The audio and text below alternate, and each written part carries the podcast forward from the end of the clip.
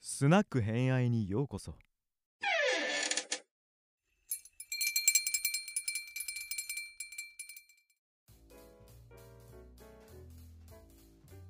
では、超偏愛理論、大河のすすめ、はい光る君への、はちゃんと楽しむため に背景を勉強しようの回後編はいで、えっ、と、前回は、はい今、このまあ、今っていうか、この今回の大河の舞台になった紫式部はいまでに、はいどういう背景があるのはいかはいはいはいと紡がれてきたのか、はい天皇のその構造とそこまでに至るまで、はい藤原氏がいっぱいいるよっていうのが何でかっていうところをお話しいただいたんですけど、はい今度はいよいよはいでは藤原氏について、はい藤原氏とはっていうのをはいはいざっくり、そうですねうんはい聞ければなと思います。はい、でまたもうちょっと戻りますけど藤原氏の始祖と言われているのは中富の鎌足だと言われておりましてこの人が藤原って姓をもらって藤原えっ、と誰からもらったこれは天皇からもらった天皇からもらっうんただ、えー、と藤原氏の中で傑物と言われているのはこの息子のフフィトっていう人中藤原の不比と。はい。うん。はいへえ初めて聞く。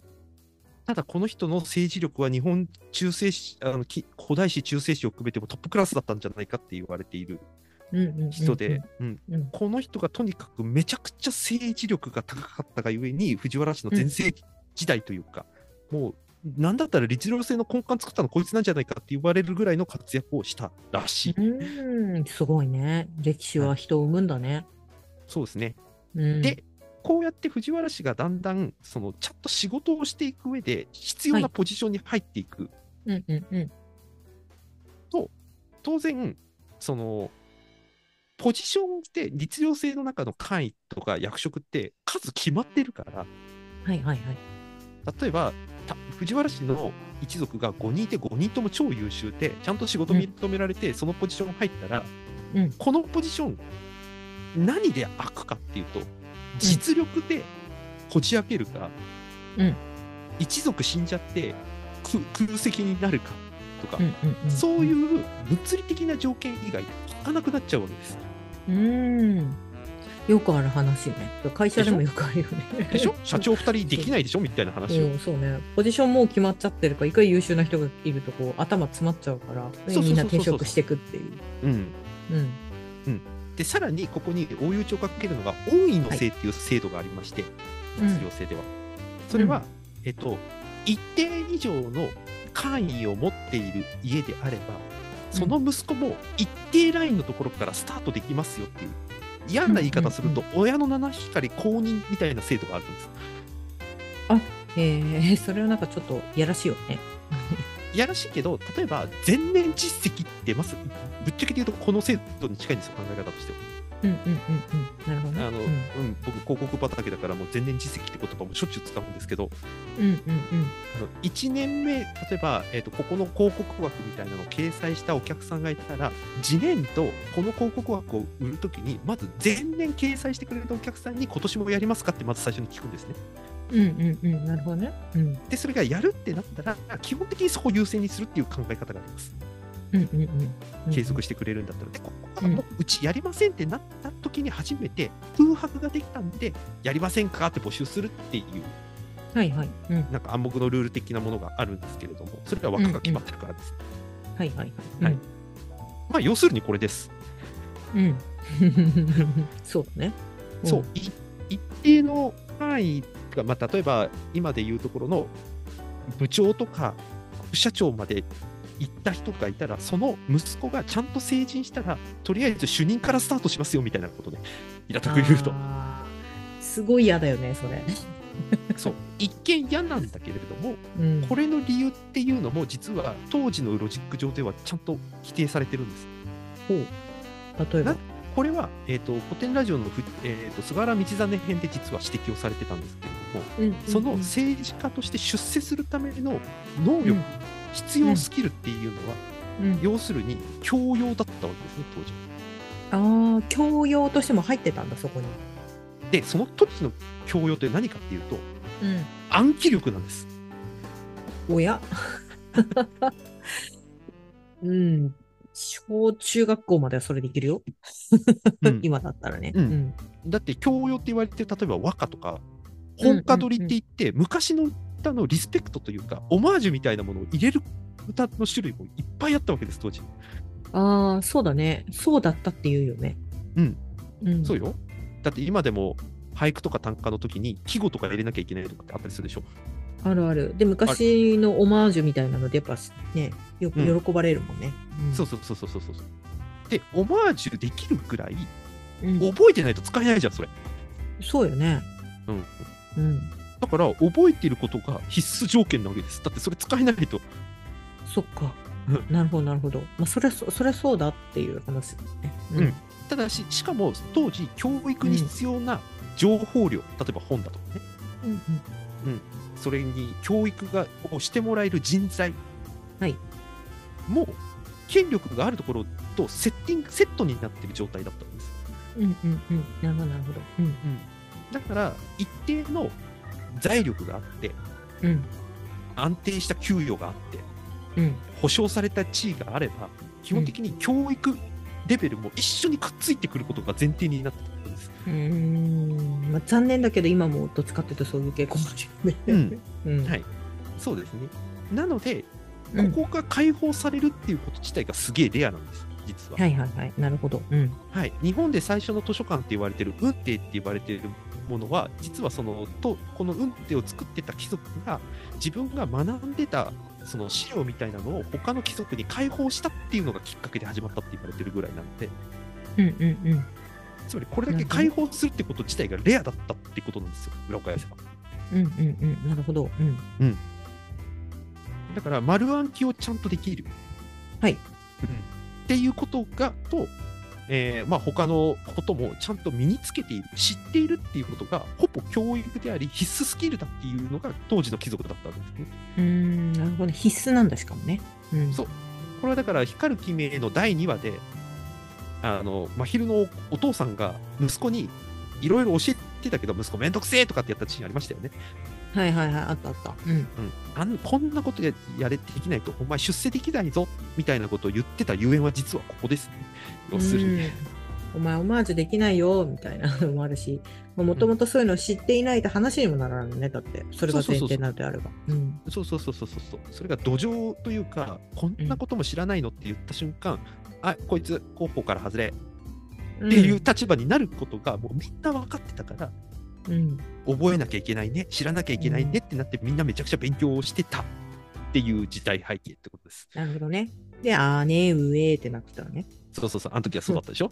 うん、僕、うん頭良くないからみたいな話してたのね。うんはいうんで、見方を変えれば、そういう財力だとか地位とかのことがちゃんと保障されている家であれば、うんうん担保されてるっていうことが文脈が前提にあるので貴族の家の息子さんも一定の年齢にまであれば自動的に官位与えるよっていうロジックなわけですね。うーんまあそっかそこまでやってるそこまで上がってるっていうことはまあ教育もまあ実力っていうかその土台がはい保証されてるからそう OK みたいなそれまあ今のあれだよね要は学歴みたいなもんよね。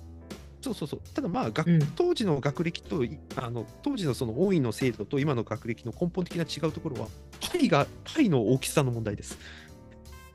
はい。はい、つまりその入れる役職の数の問題です。ああまこあとそうねそれはそうだね。うんうんうん当時の役職って言っても、例えば一番高いところだと、右大臣、左大臣みたいなのがあって、その後大納うんうんう言、ん中納言とかっていうのがあるけど、はいはい。 1万も2万も役職が当然あるわけじゃないかうんうんうら、ん枠は限られてる。るわけです。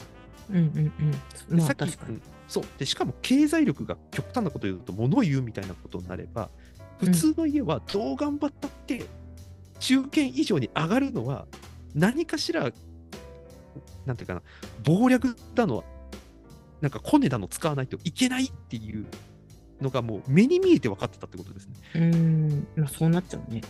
うん。いわゆるだから、来年さ、あそこの枠開く開くらしいぞって噂になって、ドバーってみんな駆け込むみたいなことが起きてたってことですね。うんうんうん。しかもその情報も入って、取れるような場所にいなきゃいけないしね。そううん。でもそれすらなかった。うん。あの光る君への第1話でね、佐々木蔵之介さん、まあ、後のあの紫式部の旦那さんになる人ですけれども、うん、あの人がお父さんに推薦した、あそこ行っとけよっていう話はまさにこれを指してるってことです。うん、そっか、ちゃんと取りに、それが入ってくる環境にいないとね。そう僕、勉強を一生懸命しているから、その働きはきっと認められるはずだっていう論調がそもそも甘いって言われるゆえんだったってことですね。うん。うん。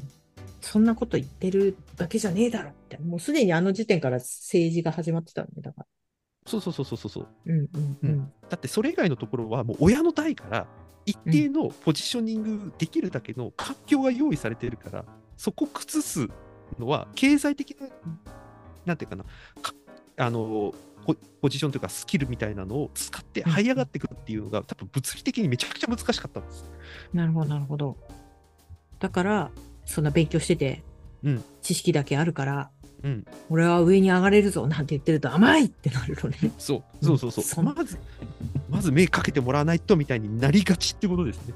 うんうんうん。だから、政治を知ってたのは、まあ、佐々木蔵之介。だから彼がちゃんと仕事に就きたいって言うんだったら仕事くれる人のところにちゃんと行かんとっていう、 うーん、おっしゃる通りだね、今の花背景を聞いてると。うん。うん。ということはい。なんです。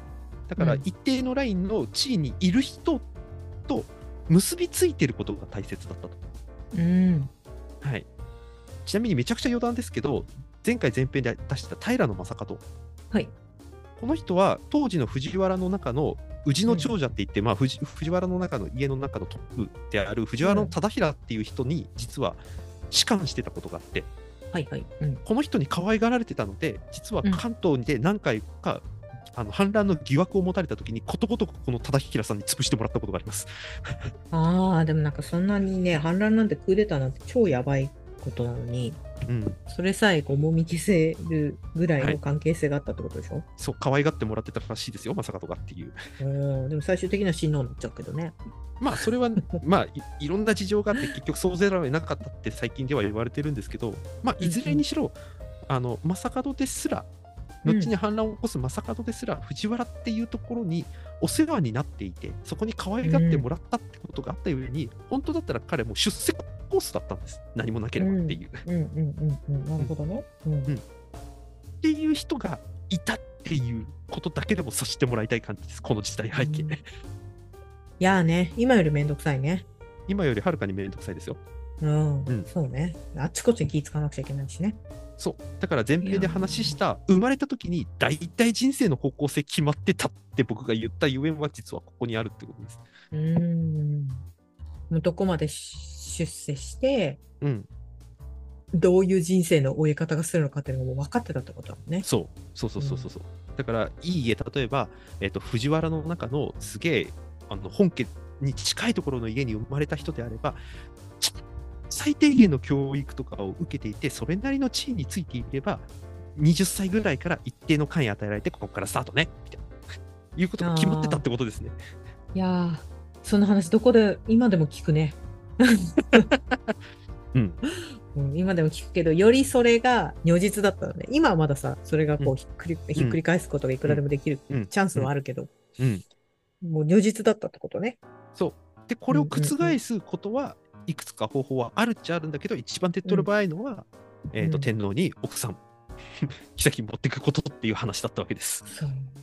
なんかさ、最近平安の本をちょっと一冊読んだんだけど、はいはい。岩波ジュニア新書でね、ちなみに。はい でもやっぱりなんだっけ、女の子が生まれるっていうのもすごい大事だったっていうね。そう。よ、うん。そうよ。ううんん、やっぱね、どうしか、どっちかっていうとこうイメージで言うとさ、うん、男子が欲しいみたいな感じじゃない、はいはいはいはい。だけど、やっぱりもう当時はそのうん女の子を産んでほしいってすごい、うん実は思ってたよみたいな話が書いてて、で、その理由は、その、そういうとこにおお嫁に行くことで、うん、そその家全体が変わるっていうのもあるから、うです。はもうい、女子の教育をすることがもう本当に楽しみそうですよ。だったっていうのをはい読んで、あなんかちょっとその、む昔の歴史のイメージと違うなってうん思ったえ。女性も天皇になれるからね、言うたらね。そうね。確かうにん確かに。うんうんうん。うん、ただし、それは前回話した天地系があのずーっと天皇の血筋としてこんなさっき続いていくんだけど天武系が男系で残らなかったっていう話と結びついちゃうから、実は女系で続くことがいいかどうかっていうのは決していいとは言い切れないこれは今の天皇制あの令和の天皇制がね女性うんうんうん女系の天皇を入れるかどうかでまだ議論が続いてるっていう話と同じですねそれはね。はいはいはい。うんうんううんん。で、えー、と前回もお話しした通り天皇側にも血筋の争いみたいなのが起きているわけです。うんうんうん。なるほど。うん。天皇にだってあの何人も息子生まれていたと生まれていたとすればその誰を次の皇太子にするかうんうんみたいな話は当然出てくるしうんでその中でも言うたら好き嫌いじゃないけどうん。何かしらのその条件みたいなものがやっぱりついてくるわけですね。はいはいはい。うん。はい、でで天皇が怒って上位するなんてこともこの先起きてきます実は。怒って。はい、つまり自分が変わった方が藤原家にとって不利になるのであれば俺上位するよっていうことを言うカードに出す天皇も出てくるわけですからねうわ、すごい ね。やだ、そんな 時代。疲あれちちなゃみにう。ちなみにこれ、あの、明治までこのカード、天皇は使えますからね。 明治時あ、代そまでう。。あ、はいそう。へえ。ずっと幕府続くんだ、その後。うん。だから自分が怒って上位をほのめかして、うん。俺変わったらさ、次の皇太子、例えば幕府と関係が浅いところだけど、いいの俺上位するけど、みたいなことをカード出す天皇も出てくるんですよね。チラチラチラチラチラみたいなね。そうそう。うんうん。逆に幕府側から、もう変わってくださいって言って。んあんたといいし、ぶっちゃけあんたとが幕府の政治に介入してくるのめんどくさいから、うん、上位してくださいっていうケースも出てきたりするんで、実はこのカードの出し合いは両方がやってきます、この先。ねえこのすご先いっていうか、もう天皇制が始まってから、もうちょこちょこ出てくる、いろんなところで。ね、うんうんうん、なるほどね。うん、そうつまり自分の立場がどうだっていうことを、やっぱりお互いに分かってるってことなんですよ。血筋の関係値でずっと生きてきてる人たちだから。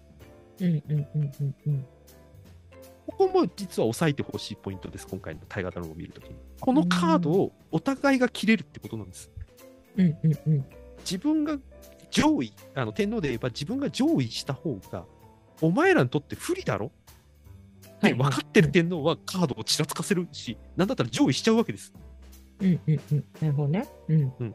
逆に藤原氏側からするとこの天皇に上位してほしいなって思った時は上位してほしい環境を作ってもうあの天皇譲ってくださいっていうカードをうんうん出すケースも出てくるってことなんです。はいはいはい。うんうんうん。まあでも形違いますけど、幕末の時のあの徳川の13代将軍と14代将軍の家督争いみたいなのと、まあ、理屈は同じですよね。うーん、そっか。なるほどね。あの14代将軍どうするかで、一橋慶喜かこ徳川慶富かをどっちにするかっていうのに、まあね、大河ドラマの篤姫のところでもありましたけど、介入しはいはいてはいどっちになるかとかって話してたのも、理屈上は同じですよ、要はこれって。お互いにカード切り合ってるわけだから。はいはいはい。カードが切り合えるっていうことがびっくりよ。まず、今の価値観だとね。はい うんそううんうん。でもこれできる、まあ、できるっていうか、切れるっていうことをお互いお互いに出すことが、お互いのポジションにとって大事だってことをお互いが分かってるってことですね。ああ、なるほどね。だからテーブルに乗せられるのね。そうそうそうそうそうそう。うんうんうんう。うんで、さっき話した通り、ふ藤原の不人からずっと藤原氏っていうのは、一応実力で、うん一応実力でポジションを取っていって、はいはいさっき言ったう王ん院のせいみたいなのに乗っかっていくことで、あの家としての保証を朝廷から勝ち取るみたいなことをやっていくわけですね。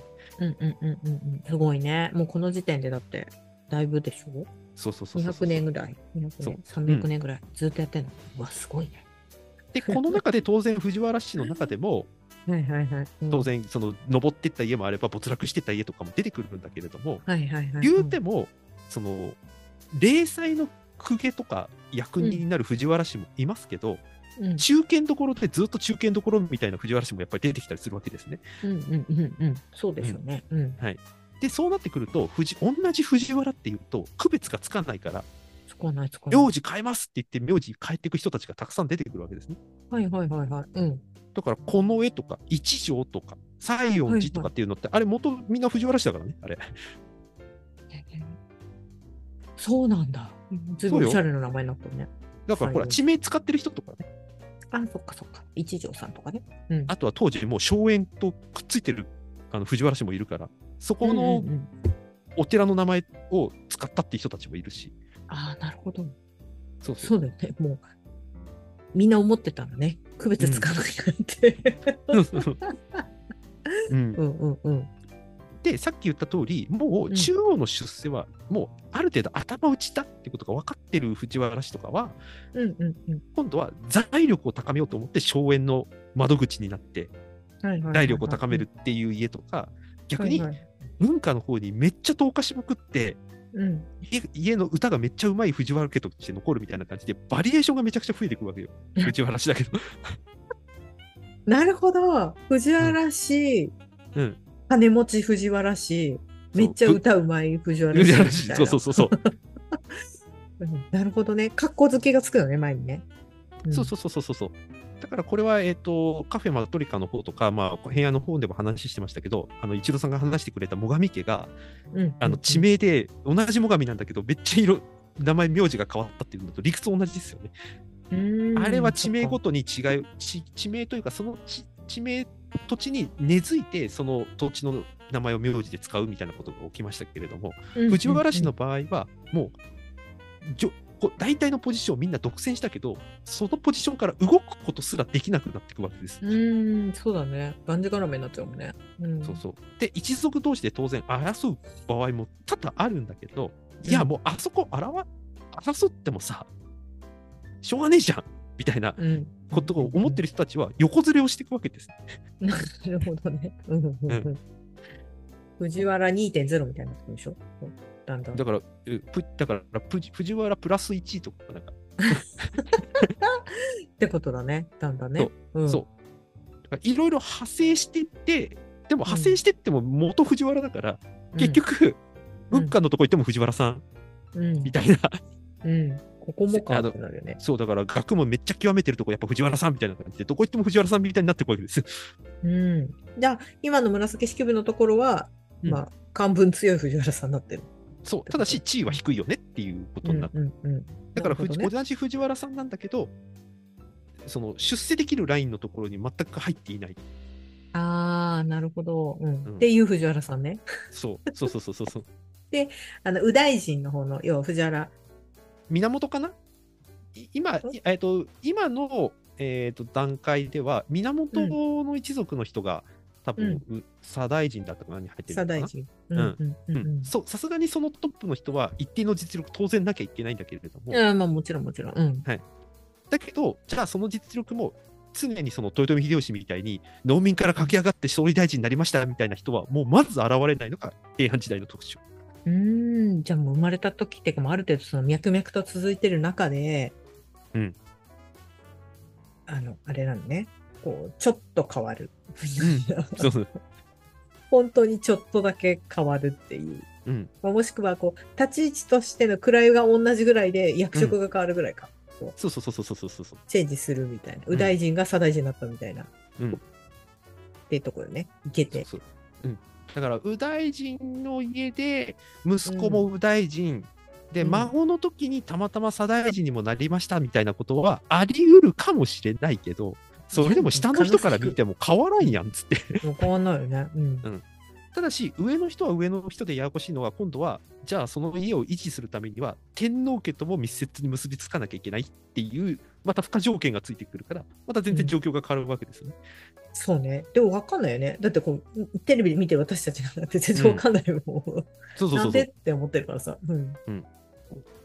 だからここはお互いにさっきカードの切り合いって言ったのも実はこれ大きなポイントでうん、天皇の方向性例えば藤原、藤原例えば A っていうところと藤原 B っていうところで、藤原 B と俺仲良くなりたいぜって言ったら、うん。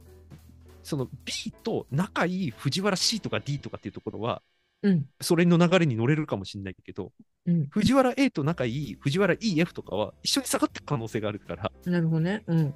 そしたらもう藤原 A と B っていう派閥ができるってことでしょ天皇家を争うために。うん。うん。うん。みたいなことが起き るってことよ。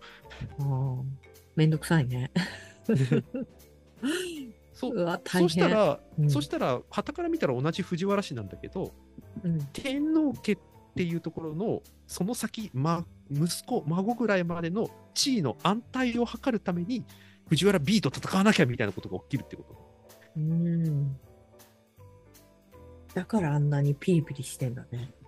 そう、ピリピリする。で、あの繰り返し前、前回も話して繰り返し言いますけど、これ単純な、ただの権力争いじゃなくて、それなりに政治ができる人たち同士の争いだから、また厄介なんですよ。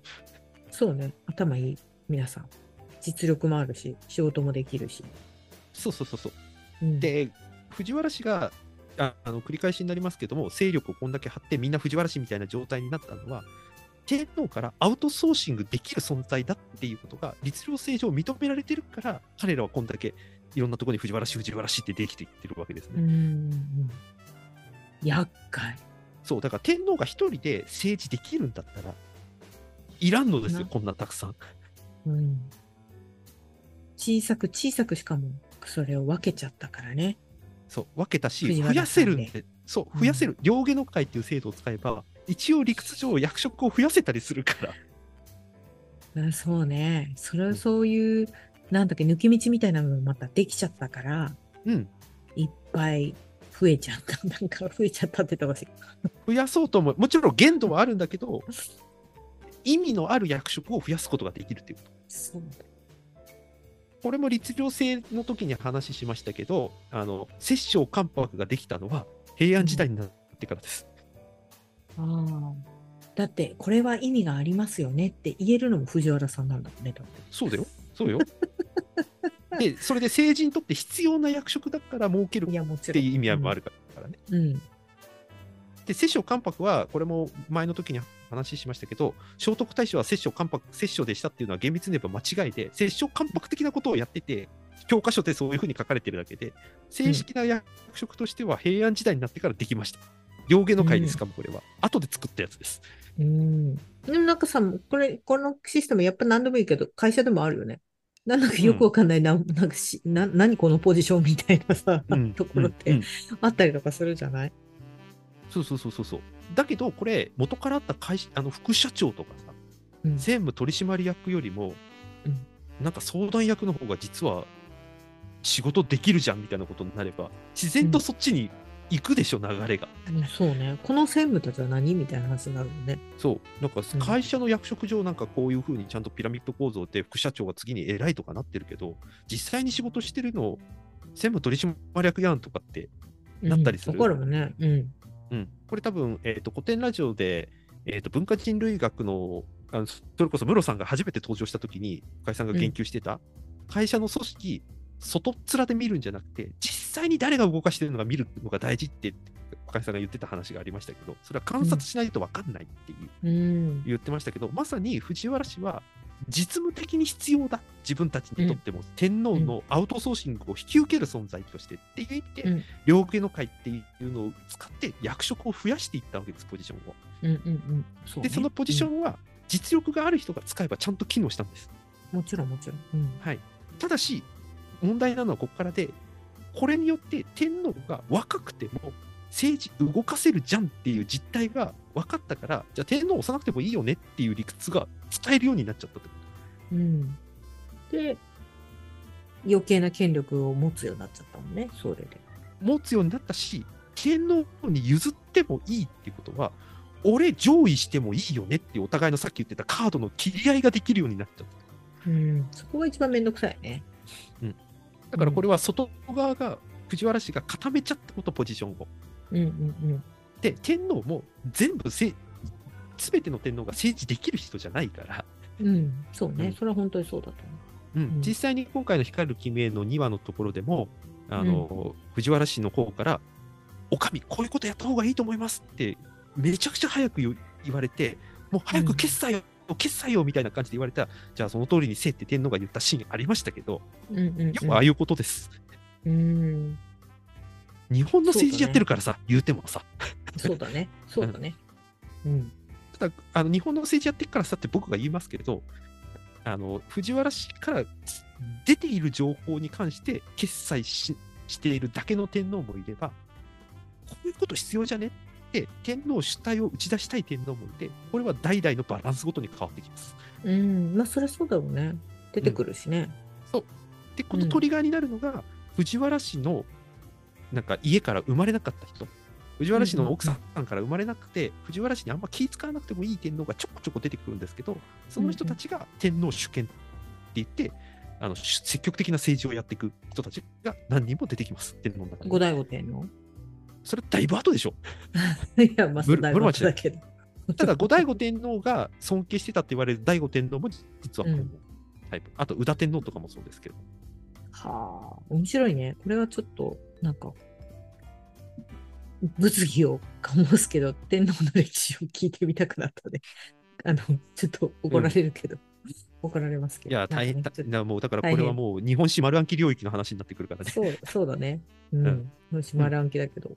うん、ただだから天皇ごとを覚えるのもすごく面白いと思うんですけど構造上うんうんやっぱり藤原氏というか政治の外部スタッフアウトソーシングを天皇とかし結果的にしている部分はある天皇が全部賄えないからっていう、うんうんうんうんうん。でそれを背景にしてもう天皇いなくいなくてもとまでは言わないけども天皇が主体的に動かなくても僕たち全部やるんで、僕たちの判断だけ聞いて決済してくれればいいですみたいな事態もその時々には起きてたりするはいはいはい。うんうんでそういうのが嫌な天皇は、うんもう藤原氏にあんまわーわー言われる前に俺がやりたいっていう人たちもいるんだけどそういう人たちも藤原氏がもう外部スタッフとして固めちゃってるとほら実践経験がない天皇は結局藤原氏とかその摂政官国に聞かないと政治ができないからはいはいはい。従わざるを得ないみたいなことになってたりはするうんうんうん。。実態としててね、うんそれはだからはいはいうん天皇がアウトソーシングしてるからこそ日本の政治って一応運用できてる体になってる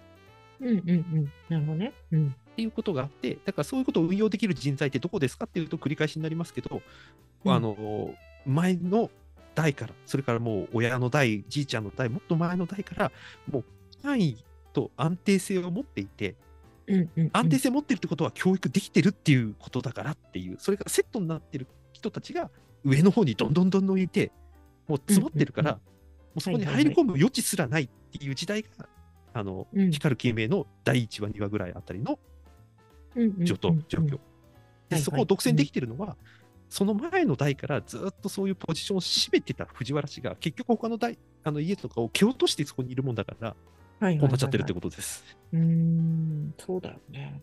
だから藤原氏違いなんです。だからどこもかしこも。そっか。だからそう考えると、まあ、今回の大河の見方としては、うんもう自分的にこれは藤原氏ええねっていうくくり で見てた方がいいかもね。こっち B そねうそうそみうたいな。そうそうそうそうそう。あの、一人一人で見るじゃなくて、縦の、うんまあ、縦っていうかその、家族、お父さん、うお母さん。うんうんまあ、今だったら、まひろちゃんと、みたいな、はい紫式部とっていう、あそこを一個の塊として見て、うん、で、道長のところ一個の塊として見てっていう風に見た方が、まあ、わかりやすいかも。もしかして。そうですね。で、あのうん藤原の道長の兄弟でまた争いますから。うん 今もう度すはでに、いや、もう、いや、もうすでに争ってるよね。 ただなんか、あの、鬱屈してる感じ、次男坊がさ、うんほら、なんかスキャンダラスなことやってたけど、いはいなんか、その、まあ、彼がなんかイラつく理由もわかるなと思った。なんか、鬱屈してる感じ、ううんん、そう。自分がどこまでいけるかさ、もうわかるじゃない。わかるし、お前こういう役割だからって言われてるから。そうそうそう、言われちゃっうてんるからさ、病むよね。そう。いや、で、それで社会的安定性が保障されてるから、うん。う、うっぷん晴らす場が、自分より低いところで言うこと聞かない人しかいないみたいなことにもなりかねないっていう感じ。うん、うん。そりゃそうだよねっていう。はい。うん。うん。だから、あの人がやったことについて、全然よくはないけど。うん。うん、なんか構造的にイライラしちゃうんだろうなっていうのはちょっと見えた。そうですね。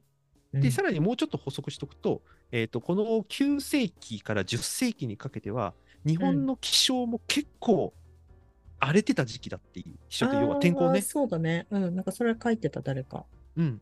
うんこれが安定していなかったことで、ただほら、僕らは科学的に、なんかその温暖化現象だねみたいな感じで、一定の理由を見出すことはできるけれども、うん当時そんなことが分かんなかった人たちからすると、もう世の中の不安っていうふうに取ってた。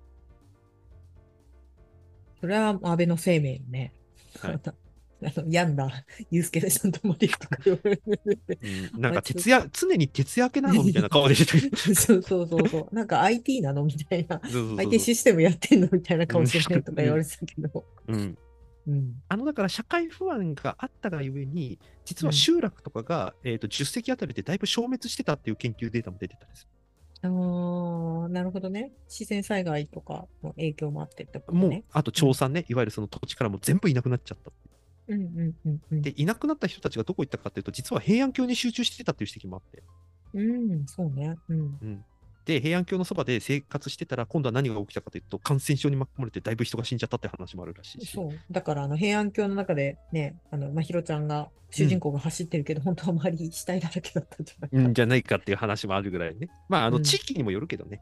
うん。まあね。うんうんっていうことがあって、実は、えー、と国家の収入っていうのは全然伸びていない状態にありました。うん、結構もう、いろんな意味で不安定だったわね。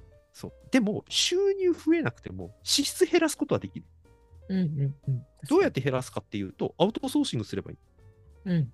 もう今と同じですよね。支出安くするためには、安く運用してもらえればいいわけです。そうね。うん。で、これをみんなやってたって言われてる。あー今と変わんないじゃん。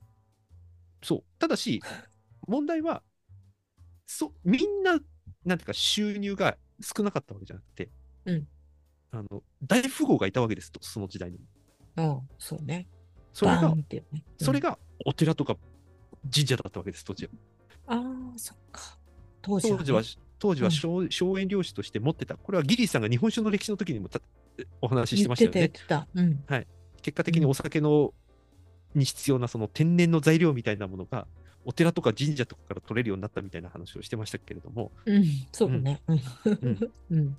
で彼らがその自分たちのその財源みたいなのを保証してもらえるとこどこかっていうと一番当う時んいっぱいいた藤原氏のところに、ね、ちゃんとお宅の仕事の部分をアウトソーシング引き受けますから例えばあの物資とか運びますからっつってうん商人に頼んで、ご飯運びますからっていう形で出費を肩代わりしてもらう代わりに権利を得るみたいなことをやってたから貴族たちは自分たちの手間暇を減らして収入増えないけどうんうん。自分たちのやりたいことに勤しんでたっていう、そういう背景があったって言われて、ああ、なるほどね。うんそう考えてやっぱ、時代背景知っといた方が面白いね。うん。なので、で、さっき繰り返しになっちゃいますけど、ほぼほぼ人生の方向性が決まってる人たちが多かった、特に朝廷の上流から下流の貴族、役人のあたりにはっていう、うん。あとだから彼らが何をするかっていうと、いわゆる遊びを遊ぶしかなかったわけです、広い意味そでういくと。ね。うん。それはもう、常に周りに給湯室あるわよね。給湯室も あるうふしふ、あはは、みたいな。噂話いっぱいって。うん、だから自分が本当何したいんだっけっていうことにぜ全投球できるとかそうすること以外にないっていう人たちが多かったからあの文学とか和歌とかが流行ったって要因になったって言われてるぐらいです。そうね。やっぱりだって文学、文化が花開くのには、まあ、ある意味安定してるかどうかわかんないけど、一定のうん、安定性がないと絶対花開かないから。そうで安定性っていうよりもそれを停滞だし、他にやることがない教教授級とうか、んうんまあね、でも、そのおかげで今も残ってるわけですからね。1300年経っても、和歌とうかん短歌とか。まあうんだから今再評価されている日本らしさみたいなのがここから出てくるっていうことですね。まあうん当時の時代背景見て、そういうじ社会で良かったのかどうかっていう話は当然ありますけれど、うん。まあでもそれね、残ってるものなのっていうのは事実だからね。そうそうそうそうそうん。う。で、先々言ってしまうと、もう人生決まっちゃってるんだったら、もうこれ以上を都使いしてもしょうがねえじゃんって言ってドロップアウトする人たちも出てくる。あの、鴨の町名なんかそうですけどね。はいはいはいはいはい。そうね。うん。でも結局残ってるものね。うん。そうそうそうそうそうそう。でっていう人たちも出てくるぐらい、もう生まれた時に一定の状況が社会構造上決まっちゃってたっていうのが、実は紫式部が生まれているとか育つ時代になるってことです。うんうんうん。そうね。まあそこをちょっと知っといたら、みんながピリピリしてるのがわかるかなっていう。なんであいつらあんなイライラしてんのっていうのもそうだし、うんなんでこの人たち暇、暇そうなのって言っておかしいけど。そう暇なんです。うん。暇なんだよね。うん。だからさっき言った通り、アウトソーシングして、支支出を減らしてるわけですよ。手間暇を減らしてるわけです。上流の貴族であればあること。うん。うんだから実際にその今回、藤原道長、いろんなとこ散歩してますけど、今のところ、うん、そうね、お散歩中。はい、当時の上流貴族はまず考えられなかったって言われてます。うん。出かける用事がない、買い物行かなくてもいい、商人が届けてくれるから、物資うを。ん、全部ね、外傷がついてるもんね。そうそうだってそれはほらあの、アウトソーシングした結果だから、支出減らすために権利与えるから、俺とたためになんか動いてって言って、わかりましたうんみたいな感じの関係が成立してるから、手間暇を極力減らしてる人たちが多い。うん。だからその分、外に出歩かなくても別にいいじゃんってなって。で、そのアウトソーシングの果てが武力すら放棄するってことになるんです。うん、なるほどね。っていう時代が続くのね。そう。あで、武士がそのアウトソーシング先として出てくるっていうのが、先々出てくる展開だけど、うん、面白いね。うんそう考みえたいるなと話になってるって。という感じです。ざっくりですけど。平安の貴族の後に武家が、武士たちが出てくる理由もそこにあるのね。そう。で、今度はその武士が出てくる時代の時に、もう一つのファクターが出てくるのが上皇。そうだね。そう。で、上皇は政治の権力、関わる資格とかが本来はないはずなのに、うん。天皇のお父さん、天皇が引退しても政治というカードを切れるポジションとしてだんだん定着していっちゃうんです。はいはいはい。そうだね。うん。カード切ってもいいよ。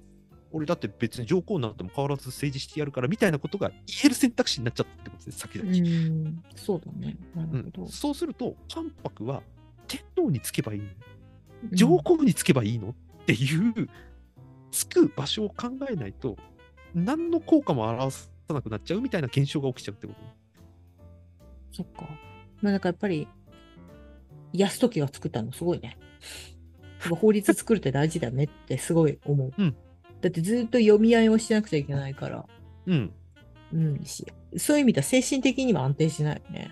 安定しない。で、これは僕、うん源頼朝会の時に確か解説したと思うんですけど、源氏はずっと関白にくっついてたから、上皇側にアプローチをしなかったんで、結局、政治権力握りきれなくて、ね、平うのん飛ば平されて家るねの、ねうん役所を招いたっていう話ありましたけど、まさにそういう状況が起きちゃった。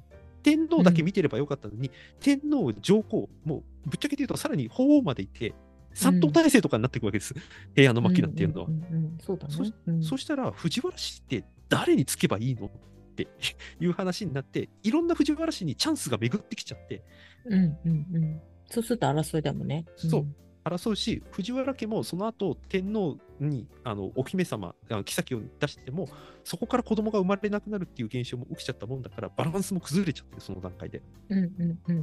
だから、ファクターがいっぱい増えちゃった分だけ、いろんな勢力の入り込む隙間も作っちゃって、結局、藤原氏っていうのは一党体制を作れないまま、鎌倉室町っていうふうにずっと行くんだけど、でも残ります。うんうんうんうん。ほら、横に幅広がってるから、藤原氏は。うんそうだよね。でそう、権力をばらつくと、それは争いが起きるよね。うん。はい、だけど文化でずっと残り続けた藤原家はそういう意味合いで残るし、うんそう歌がうまいそうね藤原家はそういう意味合いで残って、えー、と何度かお話ししてますけど江戸時代にはその和歌の指導役みたいな形で残る家とも出てくるとかそんな感じになっていくわけです、うんうん。なるほどね。うん。はい、だから残り方が幅広かった分だけ結果いろんな形で残るのも実は藤原氏の特徴、うんうんうんうん。うんそうね。うん。みたいな感じになってきますざっくりね ざっくりと、うん今度はそのあたりを背景を見ながらいどう展開していくかっていうのを見ていけばもっとわかるかなって感じだね。そうですね。うん道なん。長、道長が道ね、長のはい動き、うんはい道長と、まあ、お兄ちゃんたちの動きだよね。まあはいお父さんもそうか。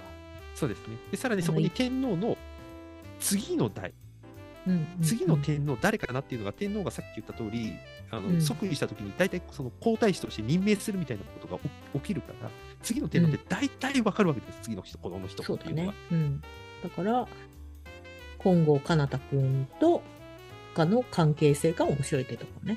そうです。うんだから、えっと真昼のおおお父さんが、あの本郷奏多君演じるあの後の火山天皇のところに偵察に行けって意味合いもそういうことなんです。次の天皇候補の人が自分にとって優位になるかどうかっていうのを確かめるための偵察係だったってことですね、あれはうんうんうん。なるほどね。うんうんうん。まあ、ちなみにあの火山天皇ぶっ飛んだ天皇ですので、この先も本郷奏多君の演技そのままにあのぶっ飛んだ役として多分皆さんの前に出てくると思います。そうね。本郷奏多さんはどっちかというと、こうなんかぶっ飛んだ、はい、ぶっ飛んだ調停役みたいなのめっちゃ多くないうんだってほら、あの時もそうだ、あの、キリンが来るの時もそうだったからね。だし、キングダムでもさ、お兄ちゃんやってんじゃん。そう。もう、待ってましたって感じだった。いやー、ぶっ飛んだ天皇来たよ、つって。うんはいそうだよね。はいはい。ざっくり言うとそんな感じです。はうい。ん、皆さんぜひ、ぜひ、そういう感じで、はい見てもらえればなと思います。はい。というわけで、はいもしかしたら続きあるかもね。こうん、なんそ話うでで。すね。うん、はい多分、もっと出てきそう、これから、いろいろと。うん、だと、だと思うよ。そなうんかだ僕ね。、僕だって一周回って平野正子と喋りたくなってきたもん本当。 うん、そうだね。なんか喋りたそうにしてんなっていうのを感じたけど、うん今日はダメ。